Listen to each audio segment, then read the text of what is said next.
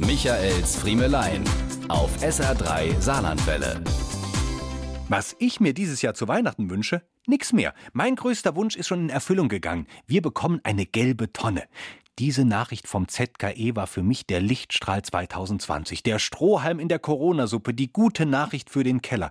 Ich bin ohnehin Mülltonnenfetischist. Viele Leute finden Mülltonnen ja unsexy, wie sie so da stehen, vor oder hinterm Haus. Sie bauen dann kleine Häuschen für sie, die eigentlich viel hässlicher sind als die zwei Tonnen, die sie darin verstecken wollen, oder schließen sie gar im Keller ein. Sie beschweren sich auch über jede neue Tonne, die dazukommt.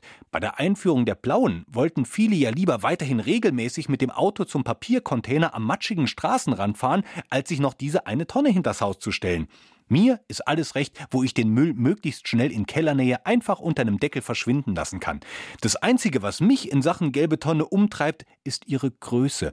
Wie viele Menschen im Saarland fürchte ich, die wird bei zweiwöchiger Leerung zu klein für uns sein. Wer mal gesehen hat, was ich mittwochs abends alle zwei Wochen an Säcken vors Einfamilienhaus schleppe, der wird meine Sorge teilen. Aber vielleicht machen wir es einfach so, wie unsere Freundin Ute es vorgeschlagen hat. Sie hat gehört, wie die Müllentsorger eine entsprechende Verdichtung empfohlen haben. Und sie meinte, mir sollte einfach zweimal in der Woche Klänen in die Tonnen stelle und hupse lasse. Keine schlechte Idee, solange er noch rinpasst. Diese und mehr von Michaels Friemelein gibt's auch als SR3 Podcast.